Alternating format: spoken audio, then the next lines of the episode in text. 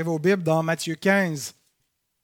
On va lire les versets 21 à 28. Vous savez que je vous envoie un petit courriel euh, les vendredis, parfois le samedi, pour euh, vous annoncer ce qu'il va y avoir dans notre culte avec des feuilles de questions pour vous aider à vous préparer. Il y en a qui le font, hein, qui font bien. J'ai même reçu, en me, levant ce matin, j'ouvre mon téléphone, je reçois un message euh, d'un frère qui, avait, qui était très tôt ici ce matin et qui avait déjà commencé à répondre aux feuilles de questions que je mets pour les adultes. Alors, je vous lis euh, certaines de ces réponses. Que, que doit-on conclure de la réponse de Jésus concernant les petits chiens? Réponse Je donne ma langue au chat. que doit-on conclure de la dernière réplique de la femme? Les enfants ne savent pas manger, ils ne sont pas éduqués pantoute.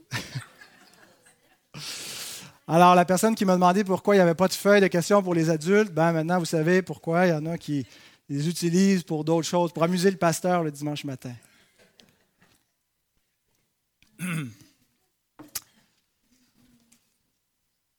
Donc, nous allons lire Matthieu 15, 21 à 28. Vous pouvez vous lever, si vous voulez, pour la lecture de la parole de Dieu? Jésus, étant parti de là, se retira dans le territoire de Tyr et de Sidon. Et voici une femme cananéenne qui venait de ces contrées lui cria Aie pitié de moi, Seigneur, fils de David. Ma fille est cruellement tourmentée par le démon. Il ne lui répondit pas un mot. Et ses disciples s'approchèrent et lui dirent avec instance Renvoie-la, car elle crie derrière nous. Il répondit je n'ai été envoyé qu'aux brebis perdues de la maison d'Israël. Mais elle vint se prosterner devant lui, disant, Seigneur, secours-moi. Il répondit, Il n'est pas bien de prendre le pain des enfants et de le jeter aux petits chiens. Oui, Seigneur, dit-elle, mais les petits chiens mangent les miettes qui tombent de la table de leur maître. Alors Jésus lui dit, Femme, ta foi est grande, qu'il te soit fait comme tu veux et à l'heure même, sa fille fut guérie. Prions. Notre Seigneur, nous sommes reconnaissants de pouvoir nous approcher de toi librement, de pouvoir t'adorer, et nous voulons t'adorer aussi en nous inclinant devant ta parole. Nous nous sommes rappelés ce matin les paroles de, Jean Calvin qui disait que la tribune est le trône de Dieu duquel tu diriges ton peuple. Seigneur, nous ne voulons pas écouter la voix d'un homme ce matin, mais la voix de notre bon berger. Te prions que tu nous fasses comprendre ces écritures que nous venons de lire, que tu nous aides, Seigneur, à réaliser ce qu'elles signifient et que nous puissions en être édifiés, encouragés et nourris dans notre âme et repartir rassasiés et transformés parce que ta parole agit, elle est vivante, elle nous façonne, Seigneur. Alors nous te prions que tu puisses agir par la puissance de ton esprit et nous le prions au nom de Jésus-Christ. Amen.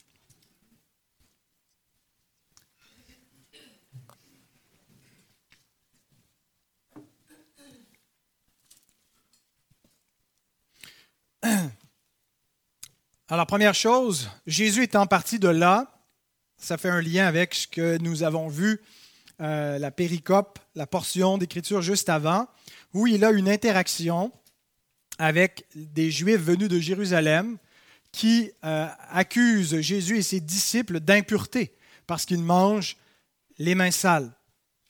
Et Matthieu utilise cette scène et les autres qui précèdent euh, les, les, différentes interactions que Christ a eues avec les gens de la nation d'Israël. Et Matthieu les utilise avec un contraste avec cette scène et les autres qui vont suivre. On a d'abord le Messie qui vient vers Israël et qui est mal reçu. Et le contraste, c'est que chez ceux qui n'attendent pas le Messie, les païens, euh, ceux qui ne sont pas les héritiers euh, et ceux-là vont croire et le recevoir. Et donc, ce texte et d'autres qui vont suivre mettent en scène euh, des gens, des nations, des, païens, et donc qui font un, une meilleure, un meilleur accueil à Christ. Le contraste se poursuit quand on réalise l'enseignement que Jésus donne sur l'impureté. Il parle à des pharisiens qui se croient purs, mais qui sont impurs, et il visite une femme dont la fille est possédée par un esprit impur et qui sera purifiée. Euh, ceux-là ne croient pas, demeurent incrédules, ils demeurent dans leur impureté. Celle-ci a la foi est donc purifié. Et Christ donc est en quête de cœur qui l'implore.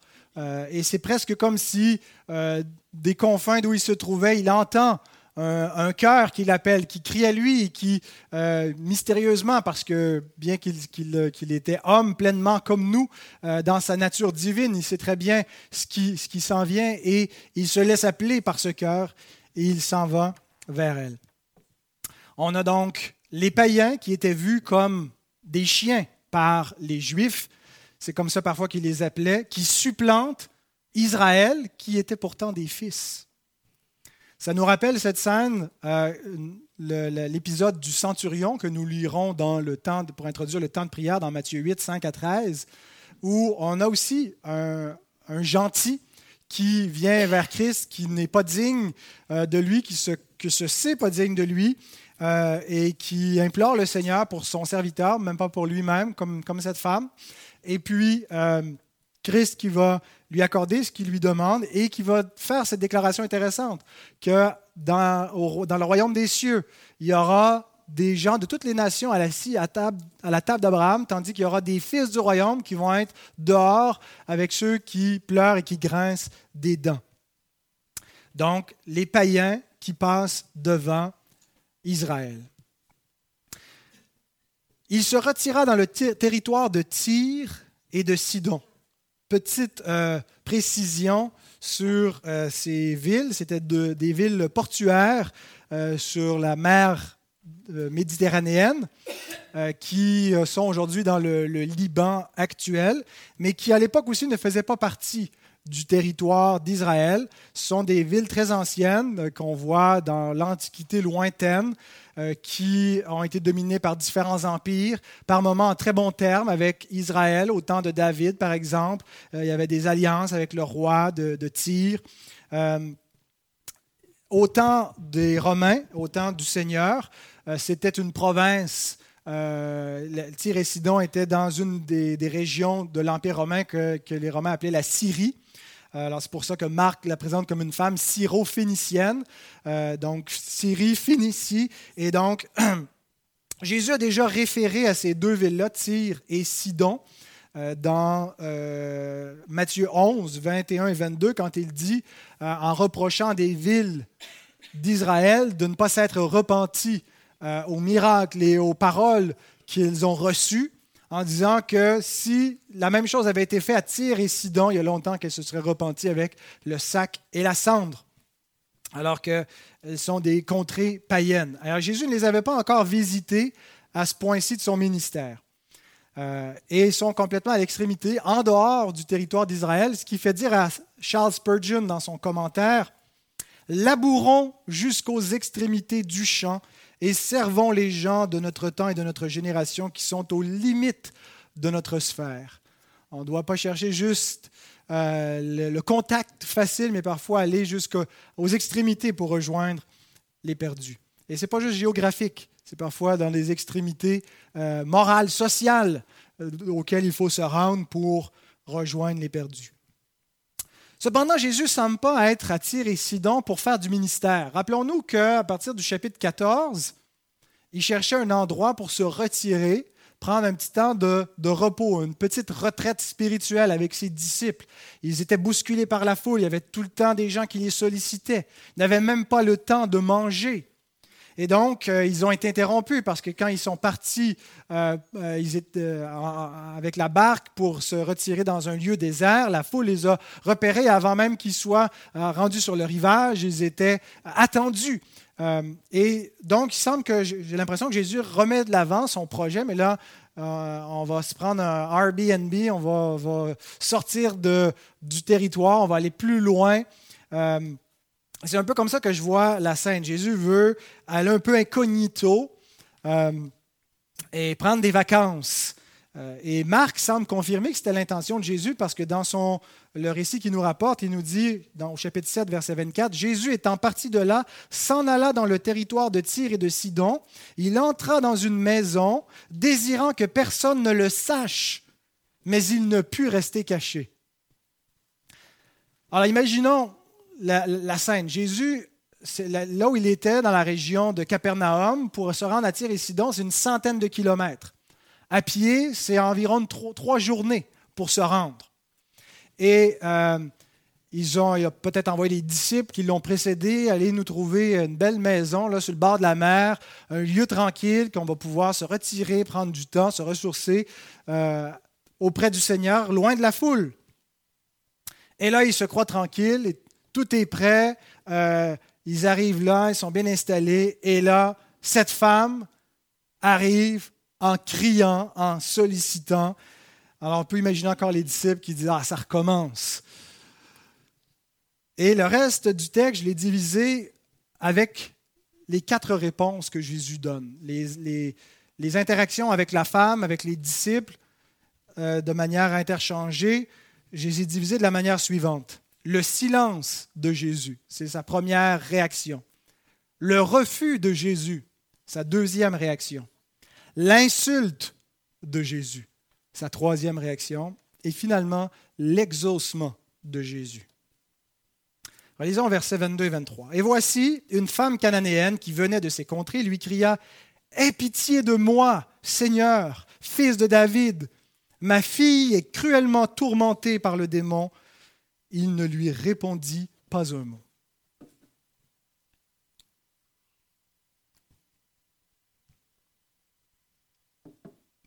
Matthieu nous la présente comme une cananéenne,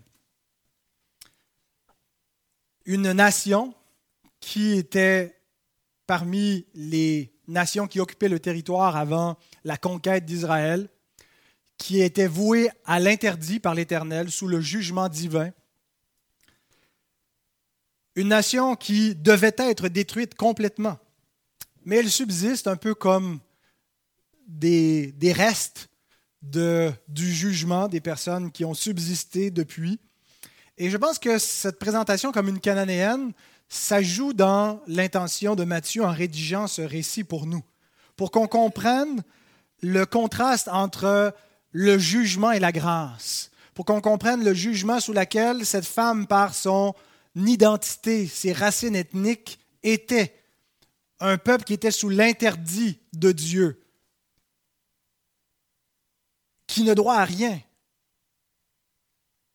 et qui obtient miséricorde. Il y a deux choses remarquables dans euh, la façon que cette femme vient auprès du Seigneur. D'abord, la façon de s'adresser à Jésus et sa prière pour sa fille. Dans sa façon de s'adresser à Jésus, elle professe sa foi. Seigneur, fils de David. Il y a un grand contraste avec la façon qu'on a vu les fils d'Israël s'adresser à Jésus ou ce qu'ils pensaient de lui. Ah, c'est le fils du charpentier. Ah, c'est Jean-Baptiste qui est ressuscité des morts après avoir été décapité par Hérode. Ah, c'est un impur qui euh, a, fait des miracles par la puissance de Béelzébul et qui, enseigne des choses contraires à la loi de Moïse, à la tradition. Elle, elle vient, elle le reconnaît comme le Messie, le fils de David, le Seigneur qui peut la délivrer, délivrer sa fille de la puissance du diable. Pas un simple homme, pas un simple enseignant. Le Fils de Dieu, puisque le Fils de David était annoncé comme Fils de Dieu. D'où sait-elle cela? D'où sait-elle, d'où a-t-elle appris qu'il est le Fils de David? Elle qui est une Cananéenne, eux qui n'ont pas les Écritures, eux qui n'attendent pas le Fils de David. Bien, Matthieu nous a dit au chapitre 4, verset 21, que la renommée de Jésus se répandait jusqu'en Syrie. On sait avec la diaspora que l'espérance des Juifs s'est répandue en dehors du territoire d'Israël. Que les Juifs, dans leur persécution, où ils ont fui dans beaucoup de nations, ils avaient des synagogues un peu partout, ben, il y a des gentils qui les observaient et qui se sont sûrement intéressés. Donc, on sait que parmi ce peuple-là, il y a une attente messianique. Et la réputation que le Messie est arrivé se répandait jusqu'en Syrie, territoire de Tyr et de Sidon. Marc nous dit au chapitre 3, Luc nous dit au chapitre 6 qu'il y avait une multitude qui venait en Israël et qui venait de Tyr et de Sidon. Peut-être cette femme était-elle allée en Israël avec cette multitude à courir auprès du Messie. Peut-être l'avait-elle entendu, l'avait-elle vu faire des miracles, mais n'avait pas pu s'approcher près de lui, empêché par la foule. C'est des spéculations, mais en tout cas, elle le reconnaît. Elle avait certainement entendu, parce que Marc nous le dit dans sa, version du récit au chapitre 7, mais on sait qu'elle a cru. Elle a cru parce qu'elle confesse sa foi. Elle professe sa foi en lui. Elle vient le priant. Elle vient l'implorant en tant que fils de David de lui accorder les grâces de son royaume, les grâces que seul le roi messianique peut donner. Alors on a affaire ici une, à une croyante. On n'a pas juste affaire à une, vulgaire païenne. Elle est bien sûr païenne par son origine ethnique, mais c'est une païenne qui croit au Messie.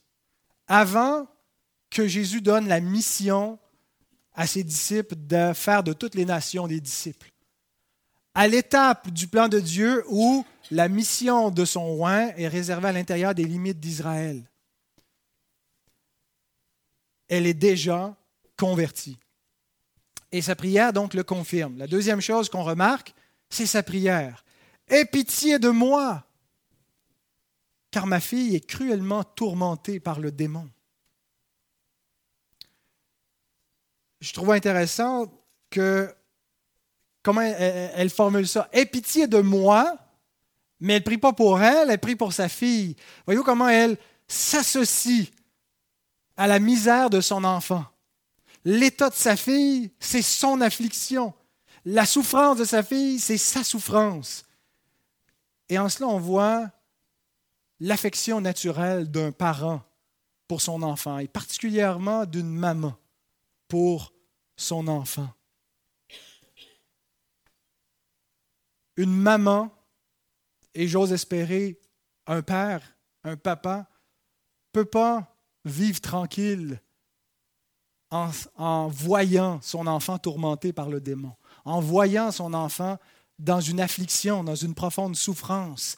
L'affection naturelle que le Créateur nous a donnée envers nos enfants nous en empêche. Matthew Henry écrit Les souffrances des enfants sont les inquiétudes des parents. Les souffrances des enfants sont les inquiétudes des parents et il n'y en a pas de plus grande que de les savoir sous le pouvoir de Satan. Des parents aimants ressentent avec acuité les misères de ces enfants qui sont une partie d'eux-mêmes. Bien qu'elle soit dans les griffes du diable, elle n'en est pas moins ma fille.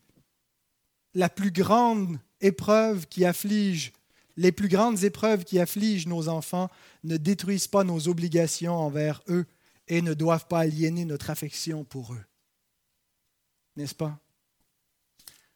N'est-ce pas vrai, vous, frères et sœurs, qui avez des enfants qui sont dans les griffes du diable, qui ne connaissent pas le Fils de Dieu?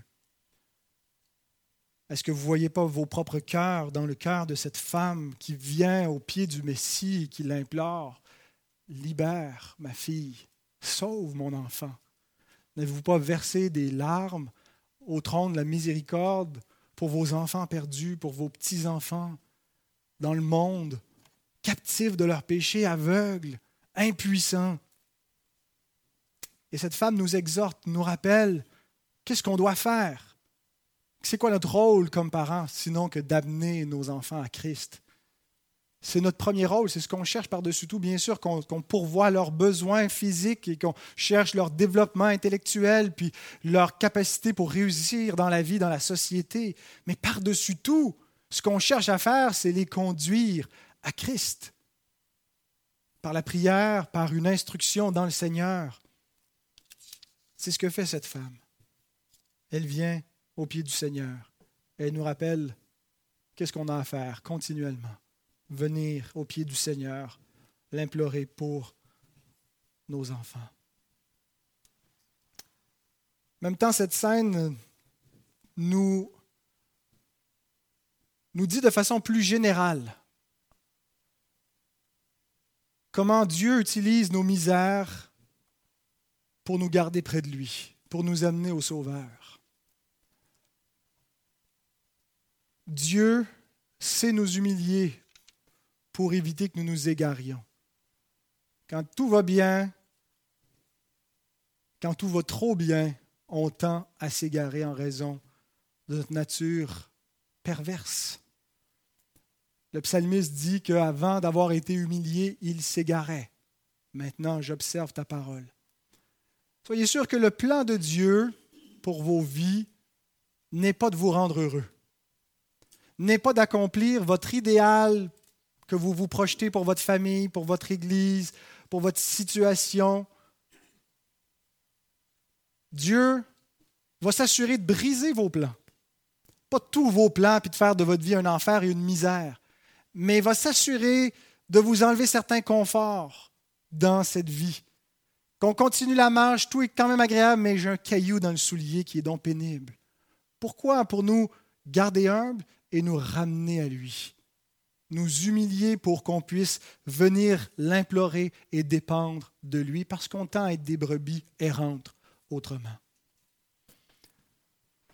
Donc à cette prière touchante d'une maman qui pleure pour sa fille, on trouve cette réponse du Seigneur. Il ne lui répondit pas un mot. Le silence de Jésus. Et à ce point-ci, Jésus se révèle, momentanément inexorable, inexorable, qui ne peut être touché par la prière. Il semble froid, il semble immuable. Alors on peut interpréter qu'à ce moment-là, Jésus est un hyper dispensationaliste, que les païens n'ont rien à voir, leur temps n'est pas venu, puis on se tournera vers les nations plus tard.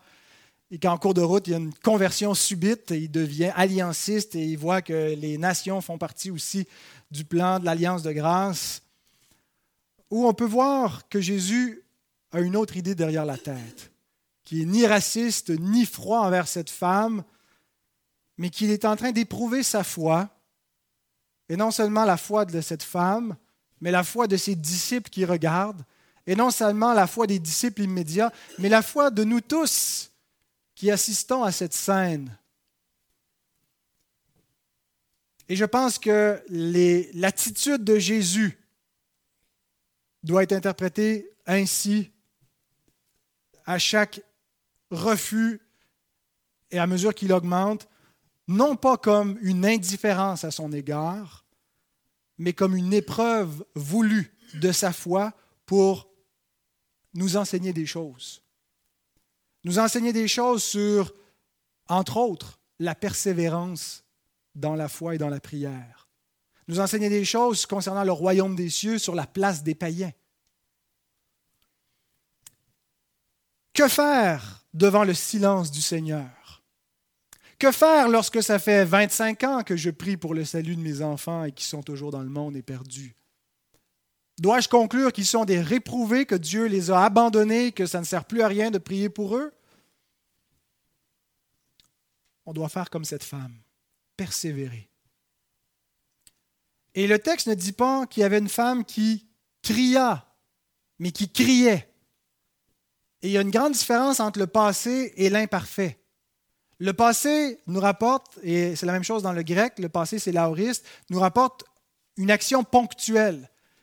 C'est arrivé, ça n'a pas duré. La femme est arrivée, il y avait une femme qui, elle cria.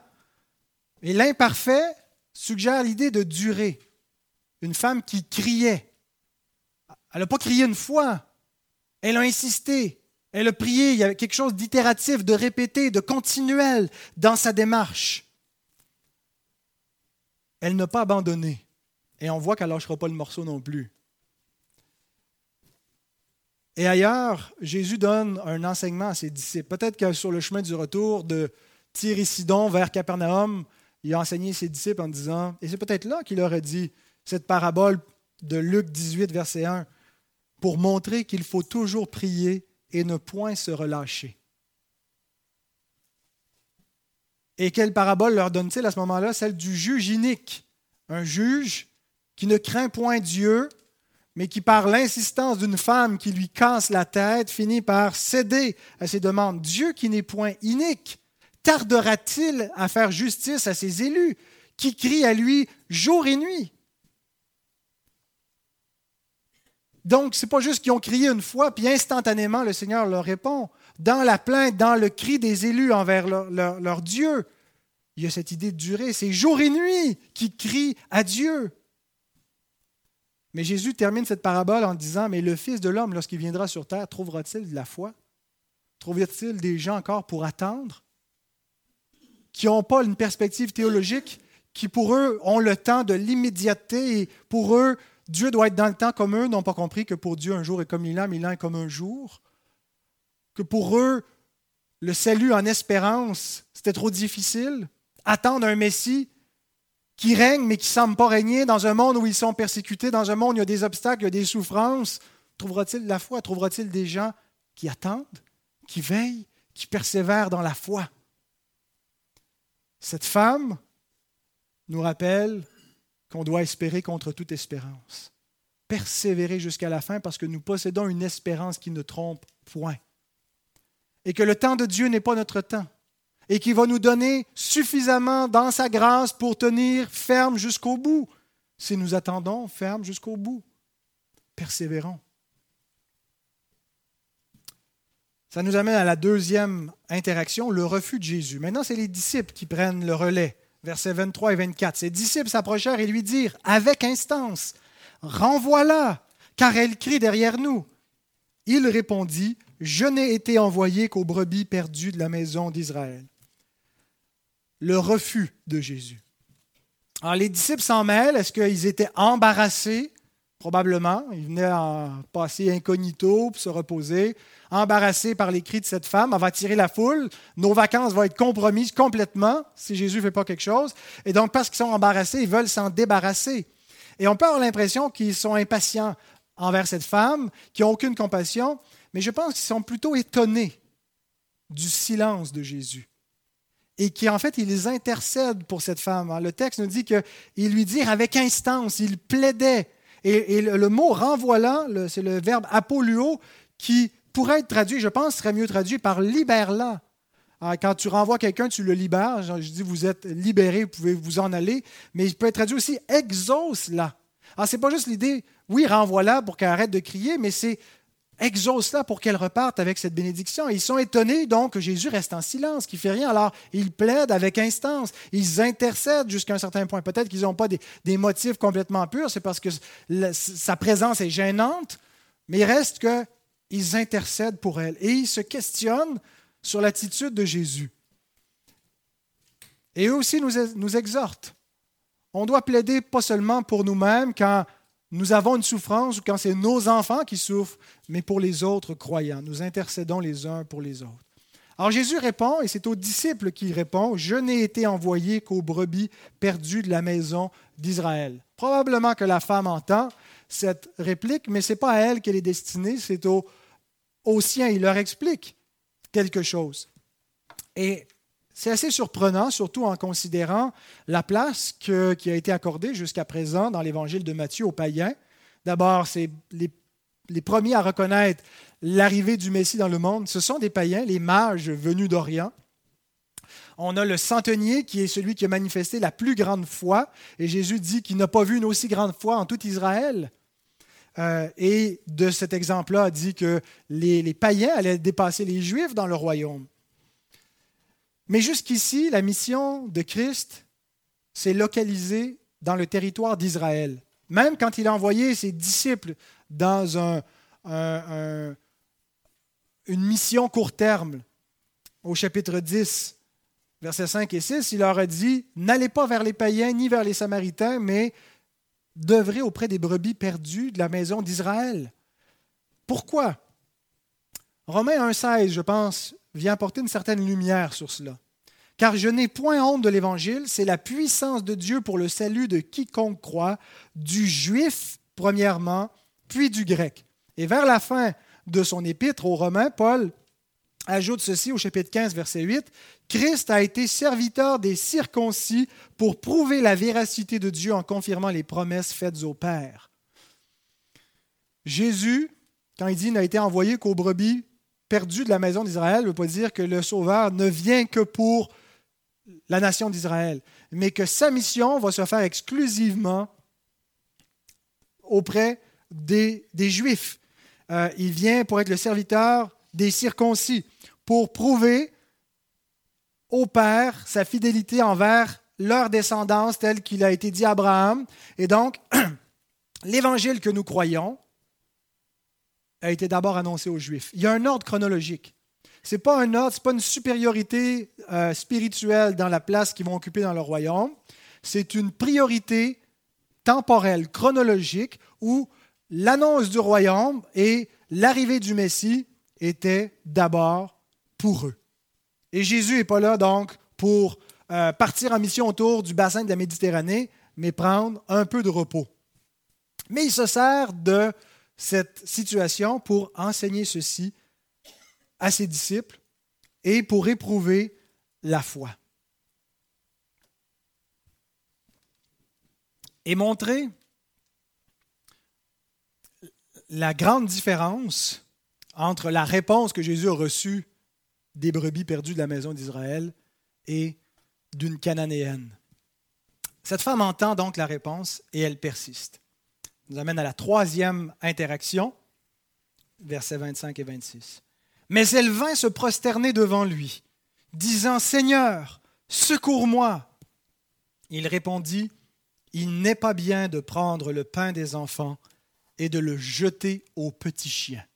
L'insulte de Jésus. Je me souviens la première fois que j'ai lu la Bible comme chrétien, après ma conversion vers l'âge de 18 ans, et que j'ai lu ce passage, j'essaie de l'interpréter. Je ne pouvais pas imaginer que Jésus était en train de l'insulter en la traitant implicitement de petit chien, pour ne pas employer un terme qui serait plus choquant à nos oreilles. Euh, alors, mon interprétation, c'était que Jésus était en train de lui reprocher une, inconduite de sa part. Elle avait pris le pain des enfants et elle l'avait jeté au petit chien, la méchante.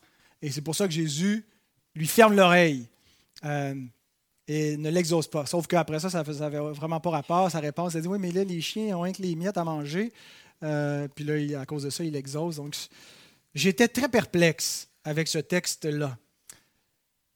Parce que je ne peux pas imaginer un Jésus qui insulte, un Jésus aussi froid, aussi dur, indifférent à cette femme qui commence par ne pas lui répondre, qui ensuite dit à ses disciples qu'il n'est pas venu pour, pour les païens, mais pour les brebis perdues de la maison d'Israël, et qui ensuite il en rajoute en disant que ces païens ne sont que de vulgaires chiens. Mais ce que Jésus est en train de dire, c'est que le pain sont les grâces messianiques. Ce qu'elle me demande, ce sont des, ce sont des, des provisions qui appartiennent au royaume messianique. Et le royaume est d'abord pour les enfants. Ils sont venus, c'est eux qui se rassasient, et les enfants, c'est les brebis d'Israël. Les païens, ce sont des chiens. Et Jésus reprend un peu cette euh, façon que, les Juifs avaient de parler des, incirconcis, les voyaient comme, comme des chiens. Euh, et de la même façon, donc, euh, nous qui avons des animaux domestiques, si on a un chien qu'on aime, qu'on en prend soin, euh, on ne le fait pas manger à la table avec nous, généralement. on ne le fait pas manger en même temps que nous. Si on lui donne la nourriture de table, c'est après qu'on se sera rassasié, il mangera les, restants. Mais on nourrit nos enfants, on nourrit notre famille, on se nourrit d'abord. Et c'est un peu ce que Jésus est en train de dire un peu pour éprouver la foi de cette femme et aussi enseigner des choses et faire comprendre à sa nation le privilège qu'ils ont. Donc après le silence, après le refus, l'insulte. Et c'est là où l'épreuve de la foi est un peu à son paroxysme. Parce que Jésus, en quelque sorte, lui révèle sa condition spirituelle. Beaucoup cherchent un Jésus qui complimente, un Jésus qui flatte, un Jésus qui répond à notre prière instantanément. Et il décroche ici. Il décroche quand tu as un Jésus qui te rappelle c'est quoi ta condition spirituelle. Est-ce qu'un chien a quelques droits à la table? Est-ce qu'un chien a quelques droits? Point. On reconnaît certains droits aux animaux, là, mais on ne peut pas les mettre sur un pied d'égalité. Et Jésus est en train de nous faire comprendre que le statut d'un pécheur est comparable au statut d'un chien. Un chien qui mérite rien. Et qu'on ne peut pas recevoir la grâce sans avoir reconnu qu'on est des chiens perdus. Si on se voit comme quelqu'un qui mérite les faveurs de Dieu et que Dieu nous doit quoi que ce soit, on n'est pas qualifié pour recevoir sa grâce. Si on n'en vient pas au point de réaliser que notre condition pécheresse fait en sorte qu'on n'a aucun droit, qu'on ne peut clamer rien, que la seule chose que Dieu nous doit, c'est son jugement, comme ce peuple cananéen qui était sous interdit,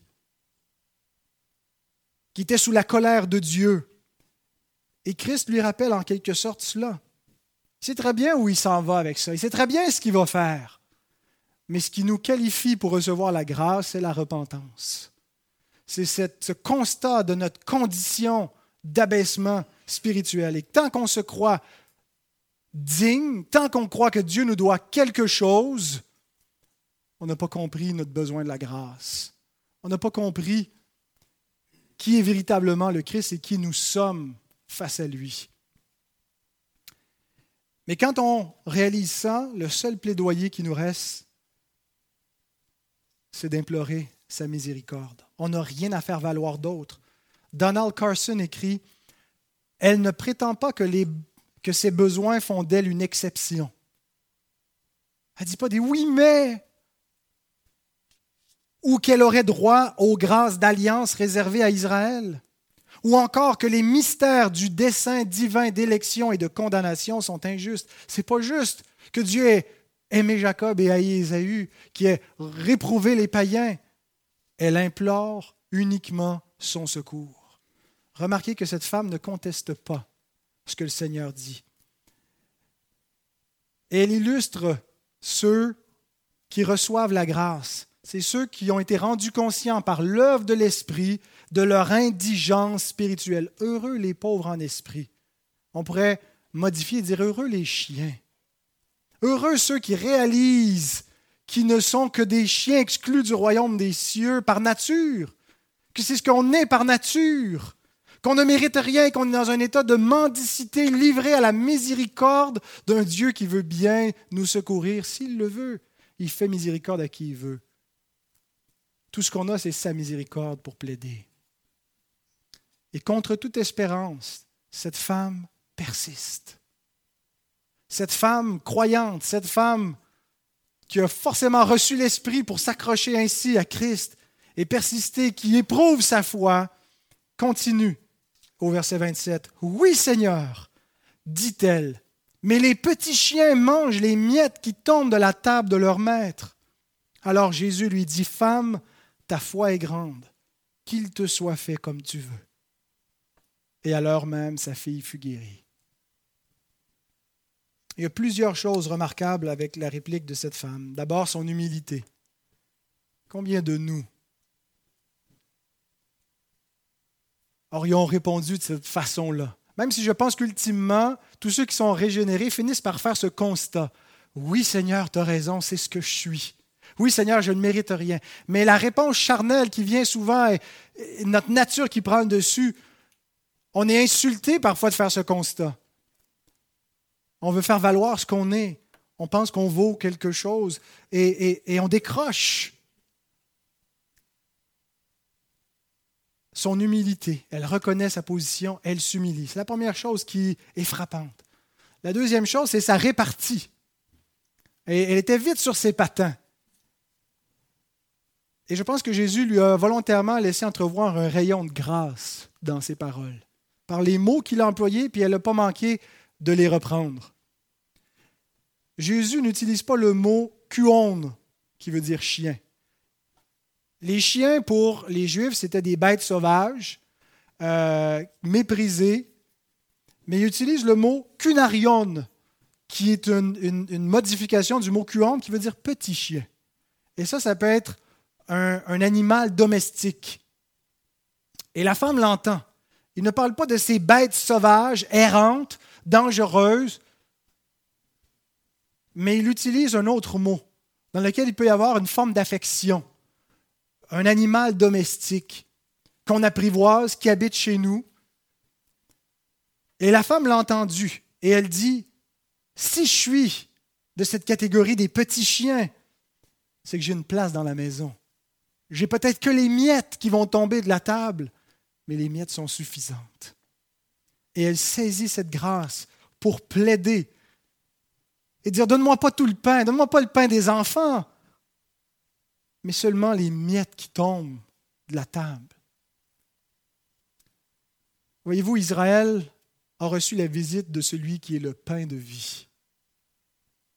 Ils n'ont pas vu, ils n'ont pas mangé. Beaucoup d'entre eux, en tout cas.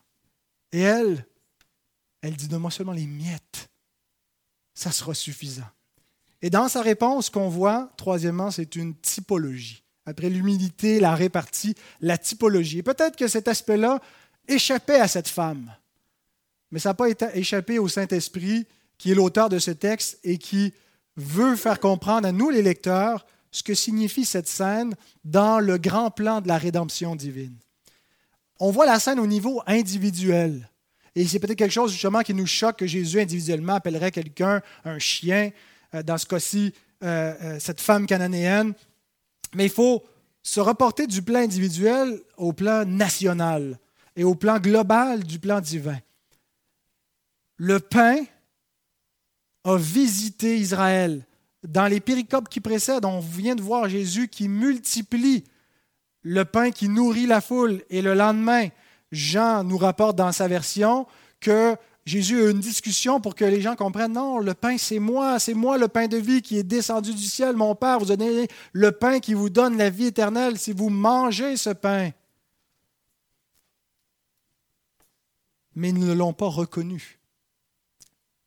La parole est venue chez les siens, les siens ne l'ont point reçu. Ça ne veut pas dire qu'il n'y a personne qui l'a reçu, mais les chefs, ceux qui représentent le peuple, les pharisiens, les docteurs de la loi, n'ont point cru, l'ont rejeté.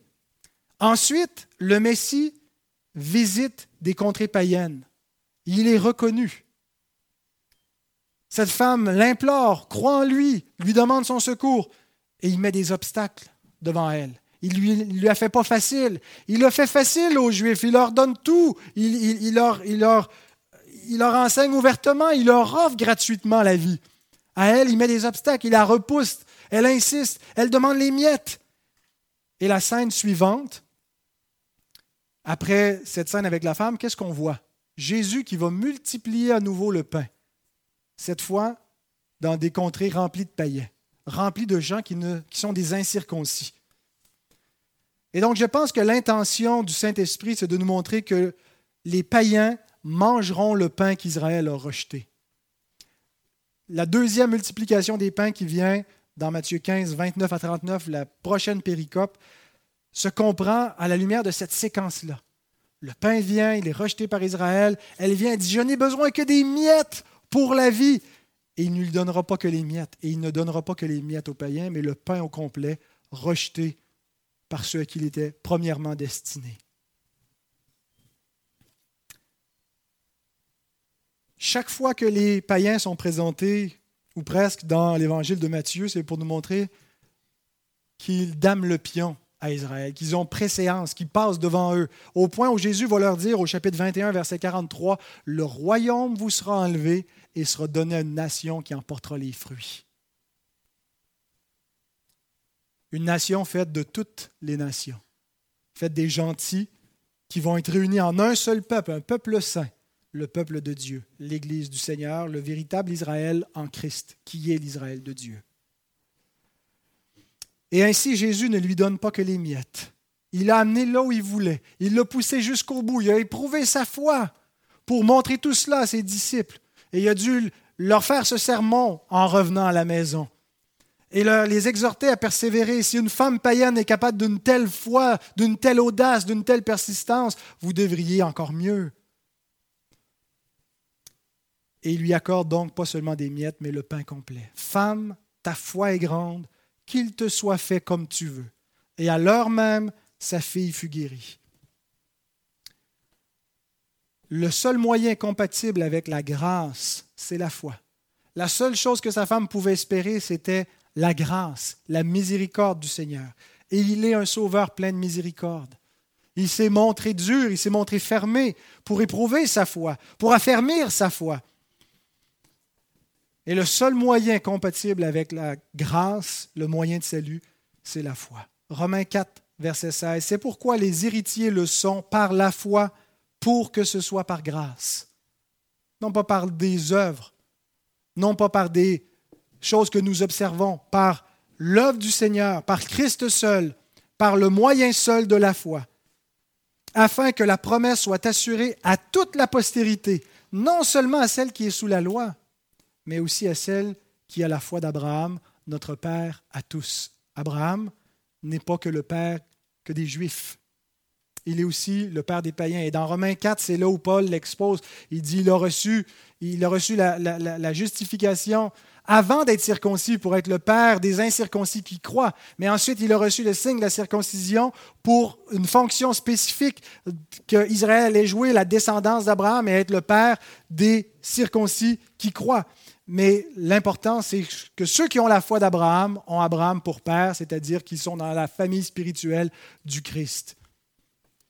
Parce que c'est dans la postérité d'Abraham, le Christ, que seront bénies toutes les familles de la terre. Et ce salut des païens par la foi a été d'avance annoncé à Abraham. C'est ce que nous dit Paul encore dans Romains, dans Galates 3 au verset 8.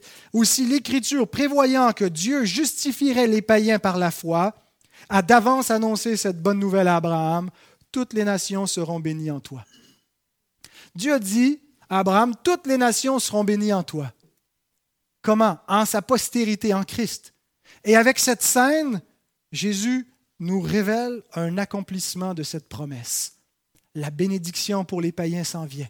Le royaume qui euh, fait une intrusion, le royaume des cieux qui est descendu et qui est en Israël et qui manifeste sa puissance, va éclater en dehors des limites d'Israël et va rejoindre toutes les nations. Et voici un avant-goût déjà des nations qui viennent auprès de la postérité d'Abraham, auprès du Christ, pour avoir part. Cette scène, donc, représente un accomplissement de la promesse faite à Abraham. Cette femme représente les païens qui croient, nous tous. Elle est notre emblème, elle, elle, elle nous représente en quelque sorte auprès du Christ dans le, grand tableau global. Nous étions ces chiens exclus, bannis de la postérité sous le jugement, comme les nations en Canaan qui allaient être sous la condamnation, la postérité du serpent qui allait être détruite, écrasée sous les pieds de la postérité de la femme. Mais Dieu, dans sa miséricorde, a pris ceux qui n'étaient pas les oliviers naturels pour les greffer à son olivier, à son arbre de vie ce n'était pas selon notre nature. Et il nous a pris d'entre les nations pour nous joindre à son peuple, pour nous faire participer à la même promesse. Donc ce texte nous enseigne plusieurs choses, mais surtout à venir à Christ pour notre salut, qui que nous soyons.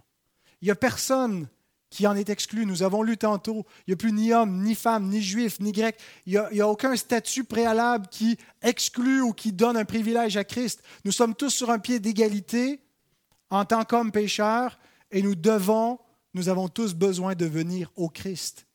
Il n'y a pas de trop grands pécheurs et il n'y a pas non plus de trop petits pécheurs qui pourraient se passer de Christ. Il n'y a pas personne pour qui c'est trop tard. Nous devons venir à Christ. Ceux pour qui il n'y avait aucun espoir reçoivent toute l'espérance, comme il a été donné à cette femme. Nous devons venir à Christ aussi pour le salut de nos enfants. Venir plaider, venir intercéder, intercéder pour nos proches qui sont perdus et implorer le Seigneur dans sa miséricorde de les sauver. Et venir à Christ pour tout besoin, pour tout besoin en persévérant dans la prière parce qu'il est le pain de vie qui est donné au monde pour la vie éternelle. Or, la vie éternelle, c'est de connaître Dieu, c'est d'être en communion avec lui. Quels sont vos besoins? Quels sont vos combats? Quelles sont vos souffrances? Jésus dit dans Jean 6, 51, Je suis le pain vivant descendu du ciel. Si quelqu'un mange de ce pain, il vivra éternellement. Et le pain que je donnerai, c'est ma chair que je donnerai pour la vie du monde. Prions. Ah Seigneur Jésus, ta vie est pleinement suffisante pour tous nos besoins. Oui, notre âme a longtemps couru pour se rassasier de choses vaines. mais nous avons reçu maintenant le pain de vie, celui qui nous rassasie, celui qui nous donne la vie éternelle. Et Seigneur, nous te prions que on ait cet appétit constamment renouvelé pour avoir faim et soif de toi, pour être en communion avec toi, pour dépendre de toi. Fais-nous sentir notre misère afin qu'on vienne constamment à tes pieds. Fais grandir notre foi, Seigneur, qu'elle ne n'abandonne pas au premier obstacle, à la première épreuve que tu permets, au premier refus que tu nous imposes. Donne-nous de persévérer, Seigneur, parce que tu t'es montré infiniment miséricordieux et bon pour nous qui étions des ennemis, nous qui étions rebelles, alors qu'on était encore ennemis. Tu es mort pour nous. Tu as donné ta vie entièrement. Seigneur, tu as infiniment prouvé ton amour, ta bonté. Tu es digne d'être adoré. Tu es digne que nous croyions en toi. Tu es digne que nous te suivions. Merci, notre Seigneur. Merci pour cette portion d'écriture qui nourrit notre âme et gloire à toi. Amen.